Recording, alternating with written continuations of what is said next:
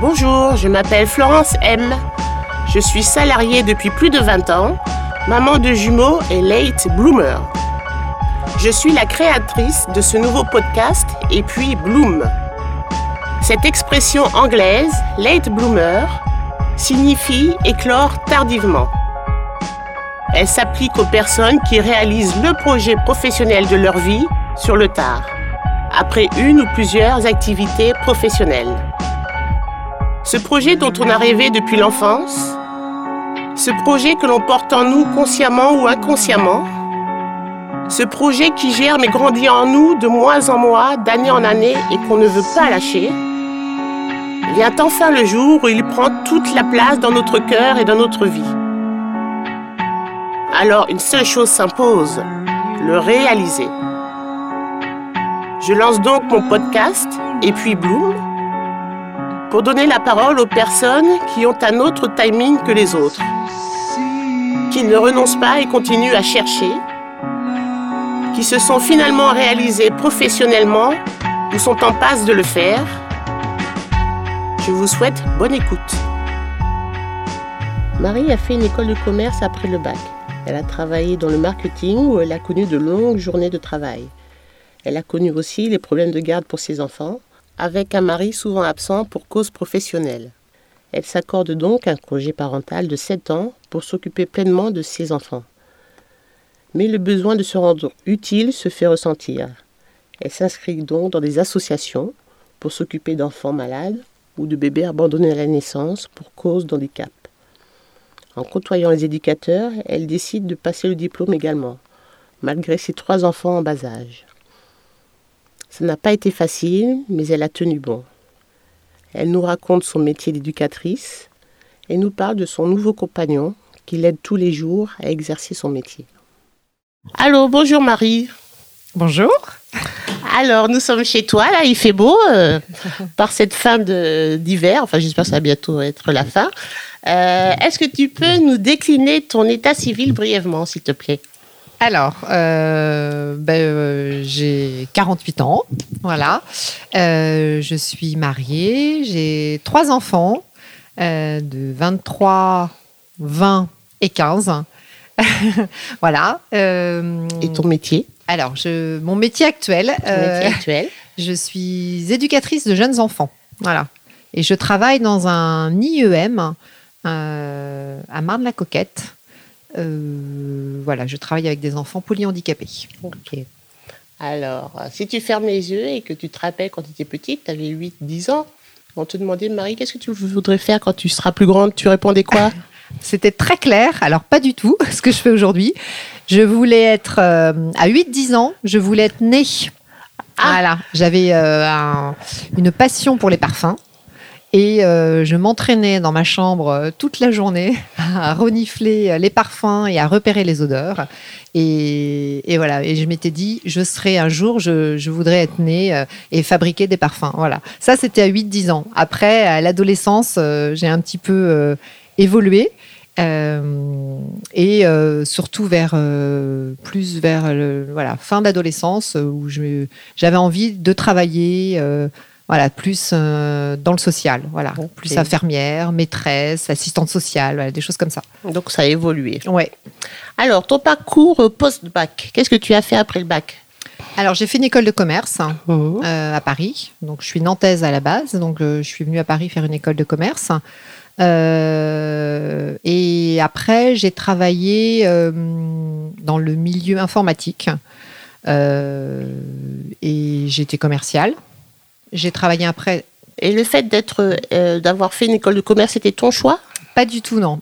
En fait, enfin je savais euh, donc justement l'histoire du nez. J'avais bien envie d'être née, sauf que il fallait faire à, l'époque un bac scientifique mmh.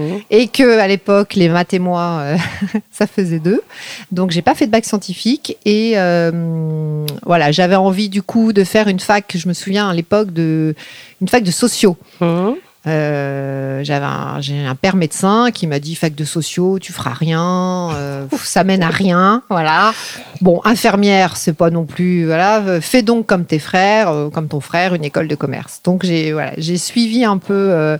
je me suis laissée un petit peu embarquer par le, le- voilà, les, les propos de mes parents et du coup, voilà, j'ai fait une école de commerce. Sachant que moi, le commerce, voilà, c'était pas forcément. je suis pas commerciale dans l'âme à la base, en fait. Donc le premier job, tu disais tout à l'heure. Ouais, j'ai commencé dans du commercial, donc euh, voilà, euh, dans le milieu informatique, donc Mhm. c'est en plus un milieu qui ne m'intéresse pas tellement. Euh, ça s'est bien passé d'ailleurs, ça, ça marchait plutôt bien pour moi. Mhm. J'ai travaillé un petit peu dans le marketing après, ce qui m'intéressait aussi plus déjà, Oui. marketing produit. Et puis voilà, petit à petit, j'ai eu mes enfants. Et là, je donc j'ai eu mes enfants et là j'ai commencé en fait à la naissance de mes enfants à me poser un peu des questions sur euh, sur le sens euh, voilà de, de ma vie, de mon travail et si vraiment euh, c'était ce que je voulais faire. Mhm. Et alors donc le premier enfant est arrivé au bout de combien d'années de salariat? Alors le premier enfant est arrivé, euh, j'avais travaillé trois ans. Mhm. Voilà. Euh, j'ai continué du coup un peu à mi-temps. Euh, J'ai un mari qui travaille et qui se déplace énormément. Donc euh, voilà, c'était un peu compliqué. On on a eu des problèmes de, de garde. Donc voilà, j'ai fait un mi-temps. Et puis j'ai eu un deuxième enfant. Et là, je me suis mis en congé parental pour le deuxième enfant. Et j'ai commencé à, en fait, à, à, parti- à être beaucoup très actrice dans les, les associations. Voilà, j'ai fait beaucoup de bénévolat à ce moment-là, du bénévolat dans euh, dans les hôpitaux auprès d'enfants justement, Euh, du bé- bénévolat qui devenait euh, en fait voilà qui a pris beaucoup de place.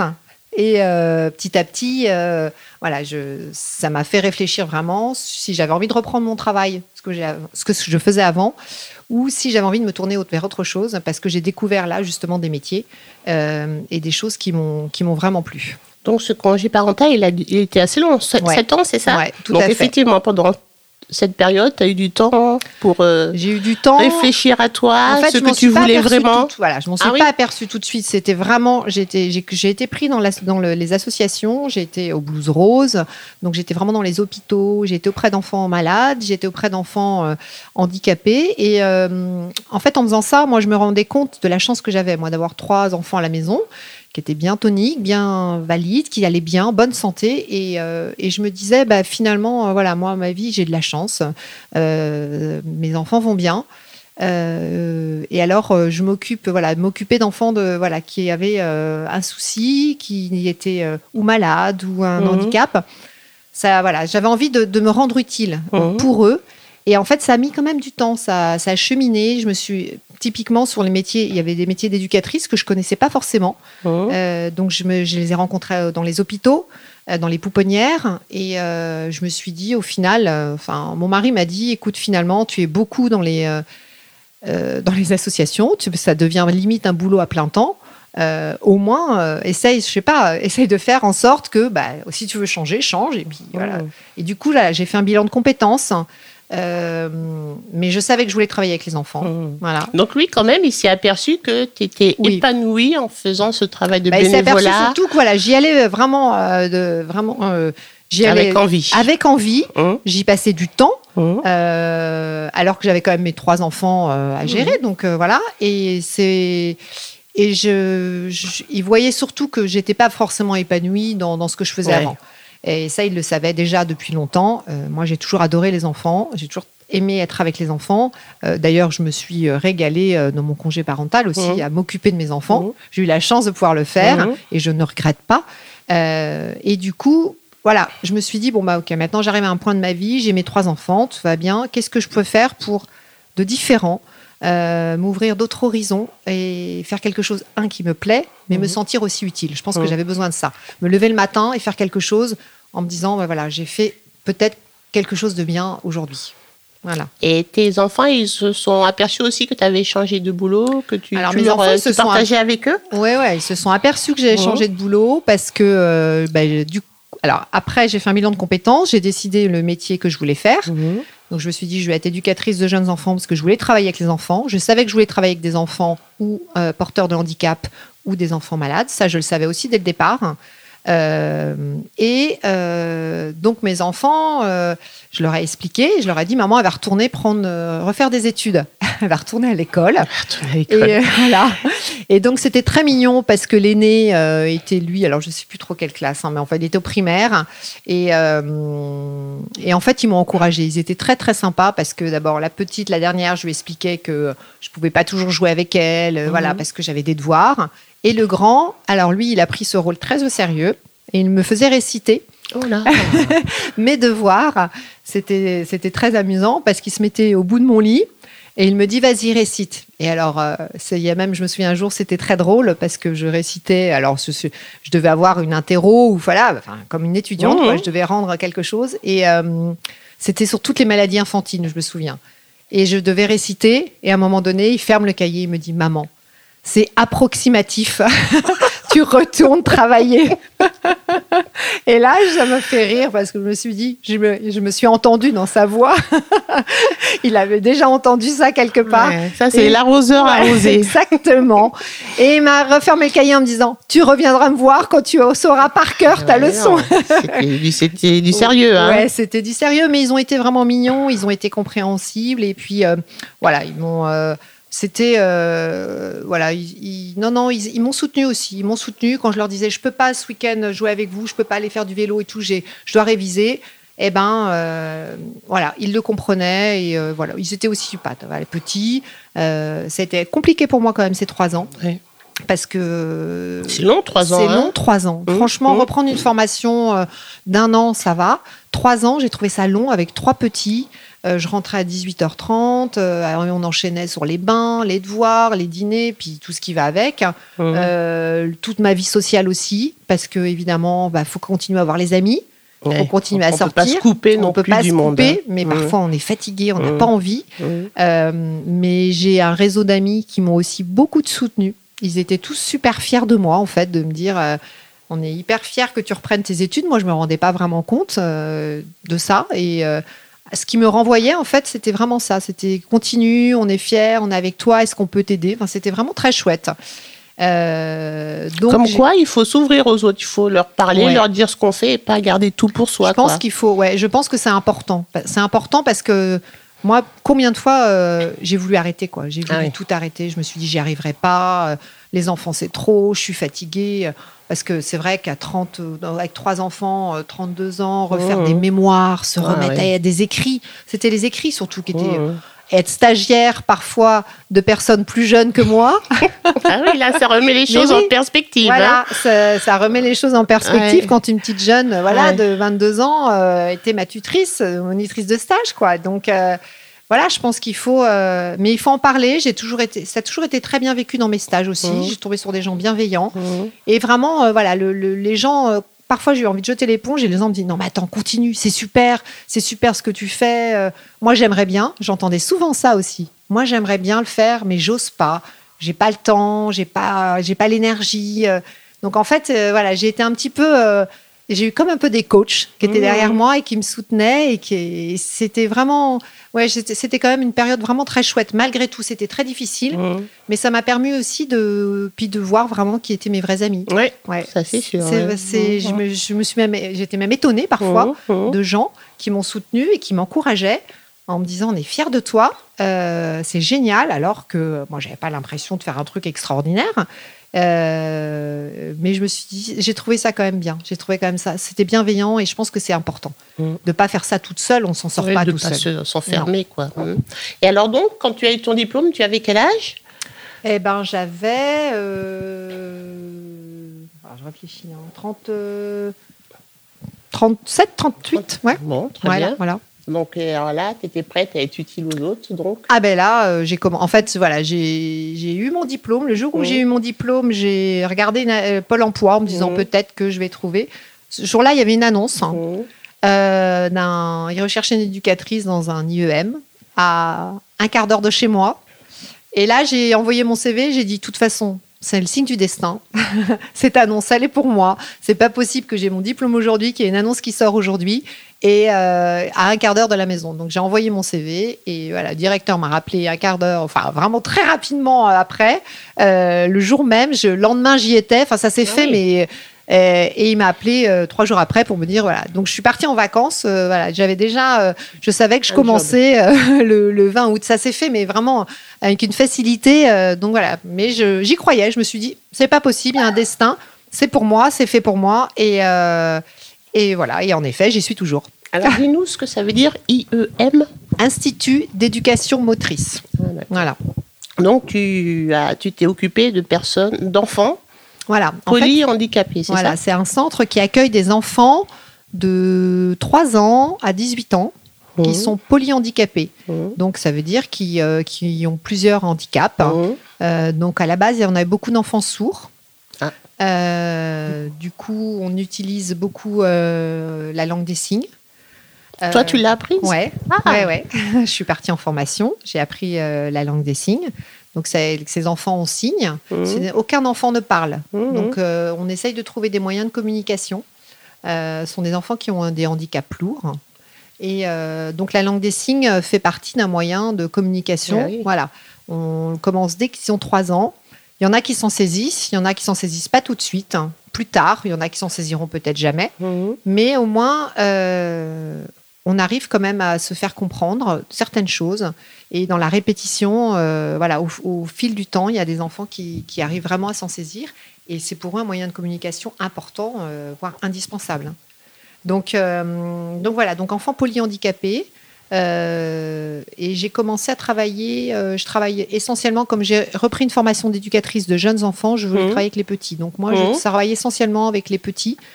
Euh, bon, l'âge, la tranche d'âge 3-10 ans maximum.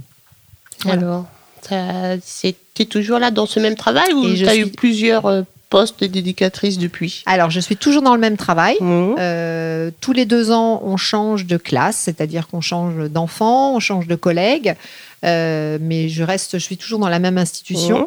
Euh, j'ai fait des formations euh, encore, euh, bah, comme je disais justement, la formation langue des signes que je fais toujours tous les ans parce que je, j'augmente le niveau euh, tous les ans. Ah, donc, euh, d'accord. parce que voilà, c'est, une, langue des signes. La langue des signes, c'est assez complexe. Donc, Donc, euh, ça s'apprend par palier ça, voilà, alors Ça s'apprend Ah, par palier. On passe des niveaux. Voilà, Ok. niveau 1, 2, 3, voilà, avant d'être, je sais pas comment on peut dire bilingue, hein, langue des signes. Ben je oui, c'est une si langue. Voilà. C'est une langue. Je ne sais pas si on peut dire ça. Du coup, voilà, donc ça, j'ai refait cette formation en, en travaillant. Et puis, j'ai monté, j'ai refait le projet euh, en, en prenant, en travaillant avec un chien. Mhm. Donc, j'ai euh, monté un projet pour travailler avec un chien, un anti-chien.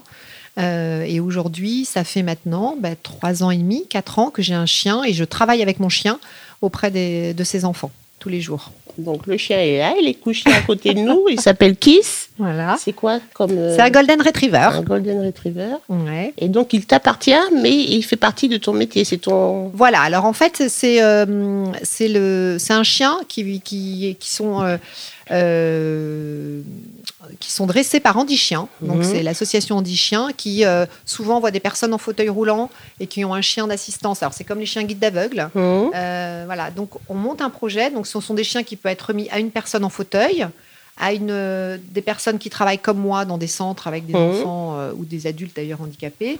Ou maintenant, on voit aussi beaucoup de chiens qui sont des handichiens qui sont dans des maisons de retraite.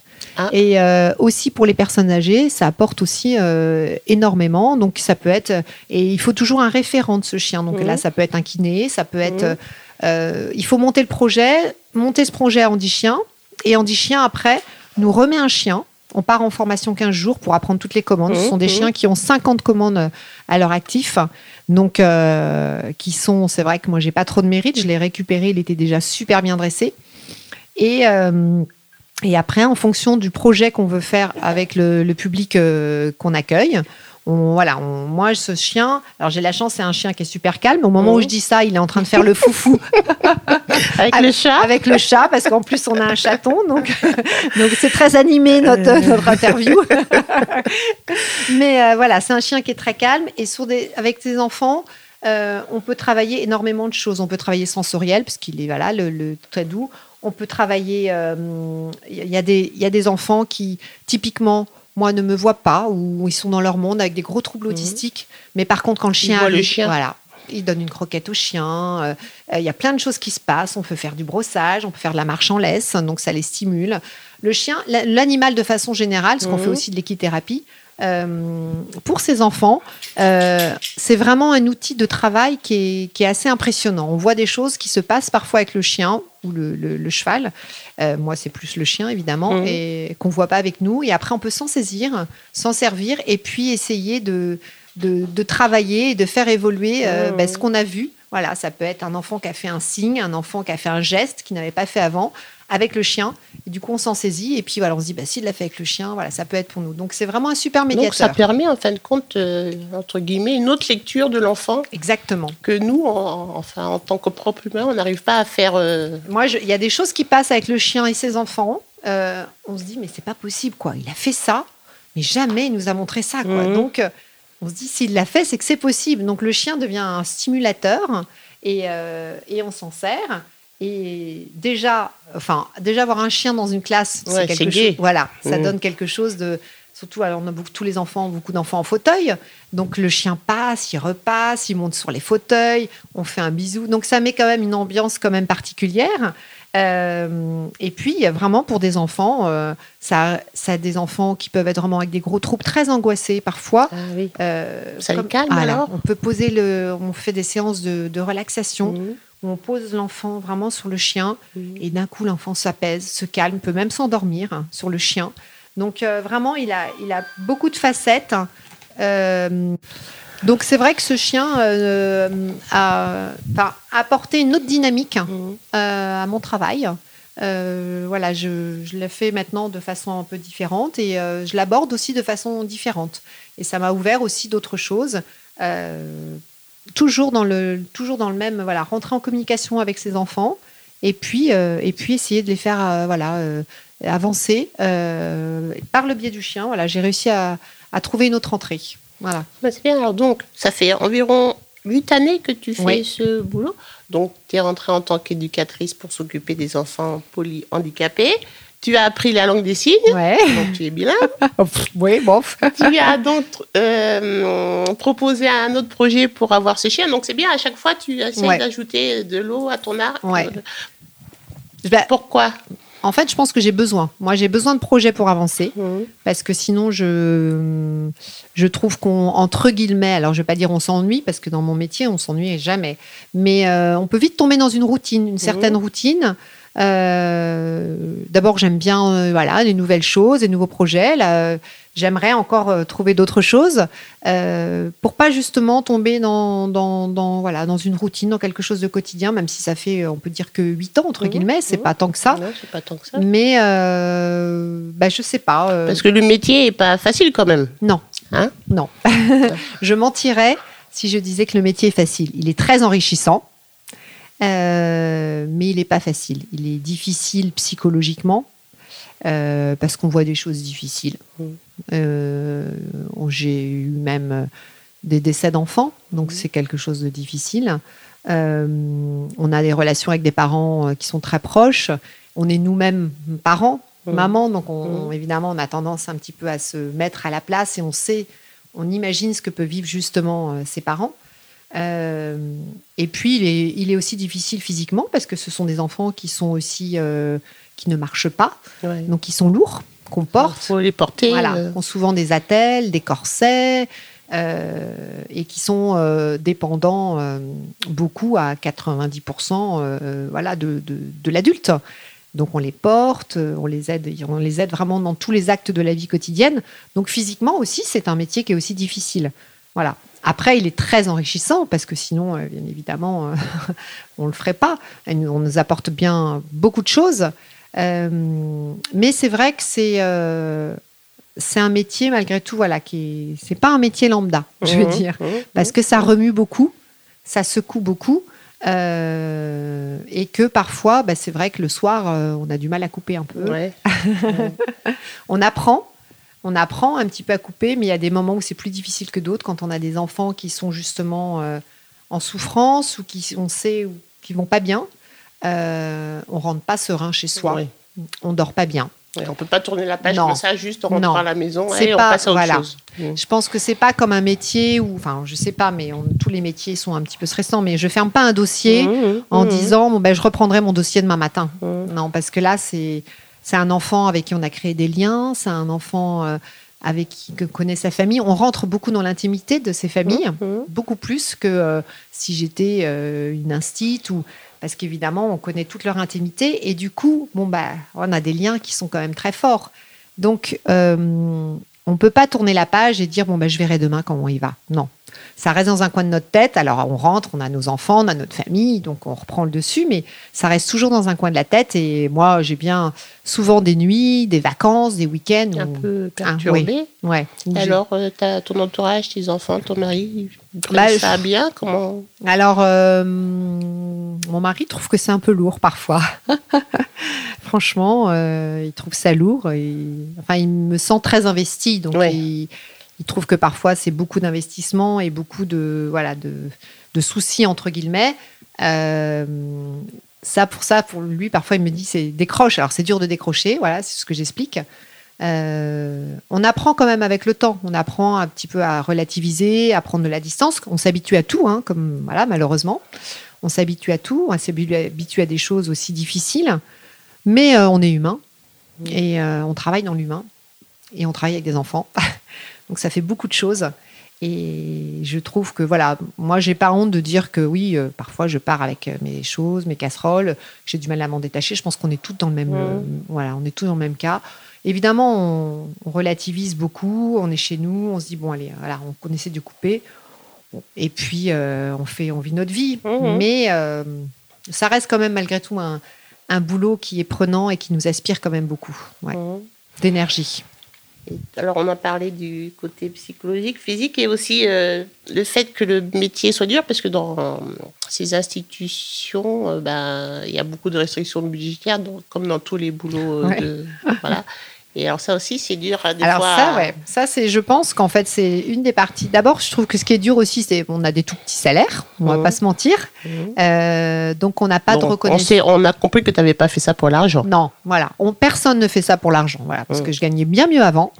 Euh, donc on a des petits salaires, donc on n'a pas de reconnaissance par le- l'argent, c'est sûr. On on n'a pas tellement de rec- moi, moi je trouve que de, ma- de notre direction, on n'a pas non plus forcément beaucoup de reconnaissance parce que on est dans le voilà, on arrive, il faut le faire. Donc euh, bon après euh, voilà, on n'a pas Parfois, on manque un peu. Moi, je trouve que c'est important de la reconnaissance dans ces métiers-là. Je trouve qu'on n'en a pas beaucoup. Et puis, on a aussi un gros souci, mais comme dans tous ces métiers un peu voilà, du, du social, il y a un absentéisme qui est important. Mhm. Et du coup, ben, évidemment, on ne fait pas forcément le travail dans des conditions qu'on aimerait le faire.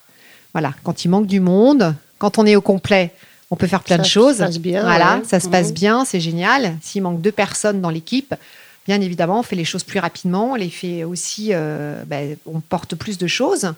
Euh, et donc, euh, on s'épuise plus vite. Voilà, et ça, c'est vraiment quelque chose de ré- récurrent. Beaucoup, beaucoup d'absentéisme. Et parce que je pense que le, le- justement, le métier est difficile. Et euh, c'est difficile aussi de recruter des gens pour travailler aussi dans, dans ce type de métier.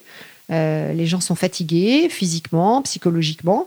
Et du coup, euh, voilà, un absentéisme et, et une charge de travail pour les personnes qui sont présentes supplémentaire. Et donc une fatigue aussi qui s'accumule au fil du temps. Mais on- donc, ça veut dire qu'on ne peut pas être éducateur pendant toute sa vie, quoi. À un moment, Alors, il y en a. hein. il y en a. Je pense qu'il y en a, euh, mais euh, au final, pas tant que ça. Mhm. Pas tant que ça. Je pense qu'il y a Parce beaucoup. que ça use. Ouais, je pense que ça use.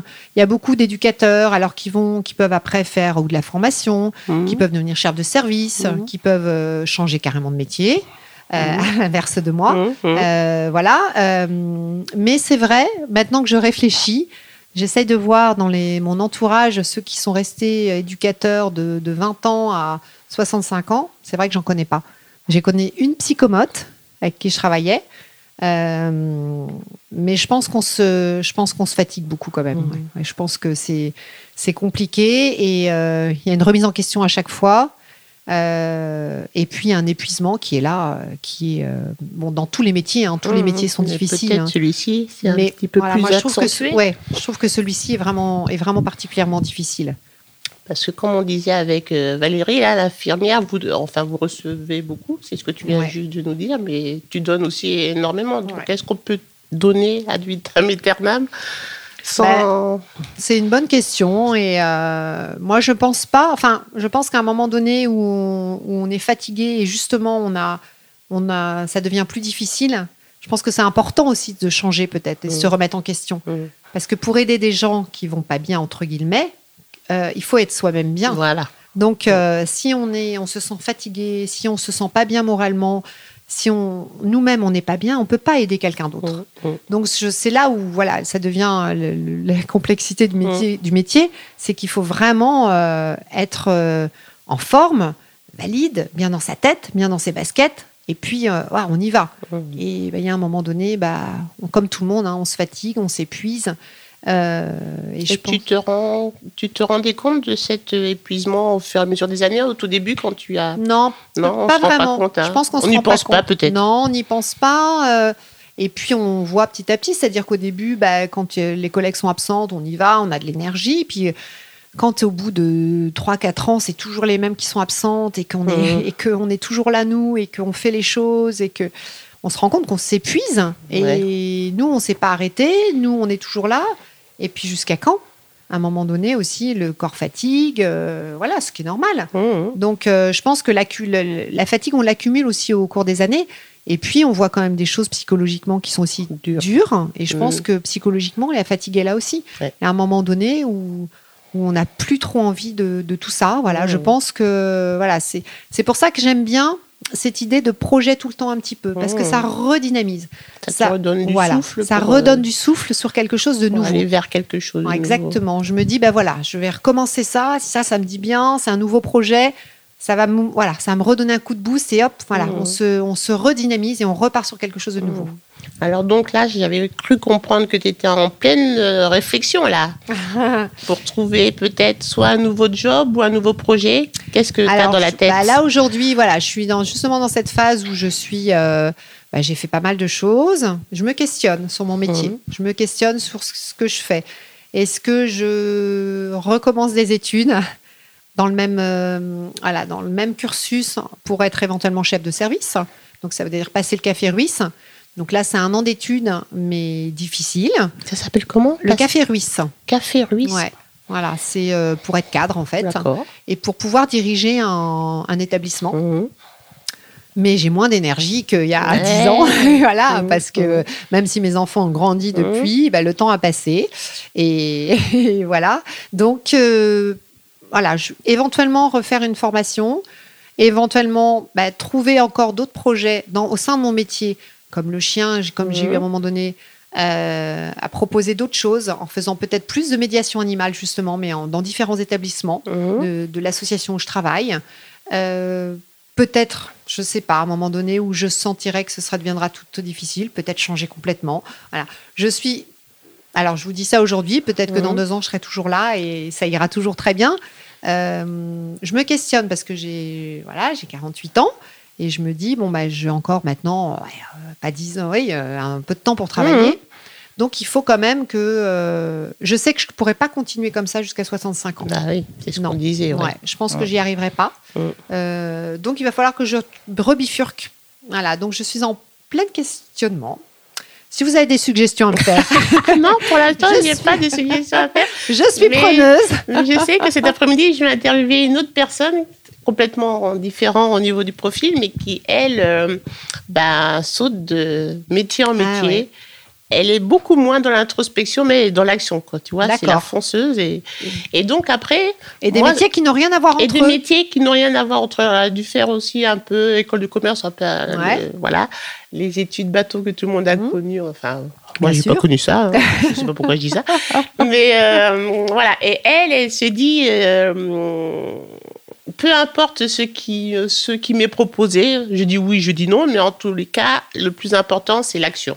D'accord. Mais elle, elle est beaucoup moins dans l'introspection, je trouve. Hein, je l'ai vue qu'une fois, mais c'est ce que j'ai trouvé. Mais elle, c'est on fonce. Elle y va. On fonce, on fonce. Bah, c'est bien. après-midi, je vais la rencontrer dans son restaurant. Elle a ouvert un petit restaurant avec son meilleur ami. Bon. Donc, c'est moi, ce qui m'a aussi poussé à, à créer ce, ce podcast, c'est que moi, j'ai beaucoup, beaucoup réfléchi euh, toute seule. Ouais. Ce que j'aurais pas dû faire, mais Mm. bon, parce que j'avais pas envie que qu'on me décourage. J'étais déjà, voilà, beaucoup réfléchi à qu'est-ce que je vais devenir, comment je vais faire pour m'en sortir, pour euh, faire autre chose et tout ça. Et en fin de compte, c'est à partir du moment où j'ai commencé à en parler que ça allait beaucoup mieux. ouais, c'est ça. Et aussi, il faut éviter de, de, de- oui, c'est facile à dire, éviter d'avoir peur, euh, parce qu'on a des peurs qui, Oui. Voilà, qui s'insinuent en nous euh, pour n'importe quel prétexte, n'importe quelle raison, mais en fin de compte, euh, peut-être euh, la- personne que je vais aller voir cet après-midi, elle a peut-être aussi un peu raison. Le fait d'agir, ça enlève un peu de peur. C'est sûr. Et puis je pense qu'en parler à des gens qui aussi nous connaissent bien, euh, parce que moi j'en parlais la dernière fois à une amie et elle me dit mais tu sais.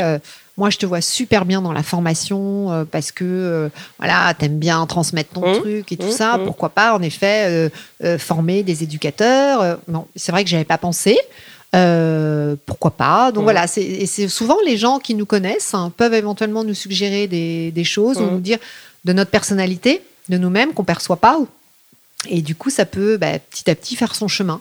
Et donc, d'où l'importance, en effet, d'en parler euh, On a à notre entourage. parler. Et puis, de toute façon, c'est peut-être un peu. Ça change certainement dans notre. euh, Dans notre culture et dans notre pays, et vu qu'on est au 21e siècle maintenant, mais on peut plus désormais faire un travail euh, pendant 30, 40 ans comme le faisaient nos parents Non. ou nos arrière-grands-parents. Ça, c'est un peu plus difficile. Quoi. Non, et puis par contre, je trouve que c'est une richesse aussi de, vraiment pouvoir faire ça. Mm. Parce que moi, je suis passée d'un milieu euh, con- qui n'a rien à voir Mm. avec voilà les, les directeurs commerciaux, directeurs financiers, et maintenant dans ce monde euh, du social, euh, j'ai rencontré des gens différents, mais des gens euh, extraordinaires aussi. Et donc c'est aussi une richesse. On, Mm. voilà, je trouve qu'on accumule quand même des, des, voilà, des profils de gens qui sont complètement différents, très intéressants. Mm, mm. Et donc ça nous donne une richesse intérieure aussi que moi je trouve Ouais, qui est intéressante. Double richesse, parce Ouais. que moi je trouve qu'il faut que c'est important de s'interroger, comme Mm. toi tu l'avais fait au moment de ton congé parental, de savoir un peu plus qui on est, qu'est-ce qu'on a là-dedans au creux de nous-mêmes. Ouais. Et puis après, l'ouverture, une fois qu'on sait qui on est, c'est comme euh, pour se soigner. Ouais, Ou soigner les autres. Une fois qu'on sait qui on est, eh ben, on peut s'ouvrir aux autres. Et exactement. voilà. Bon, ben alors, euh, il faudra que je revienne t'interviewer. Ah bah- Quand tu auras changé de boulot.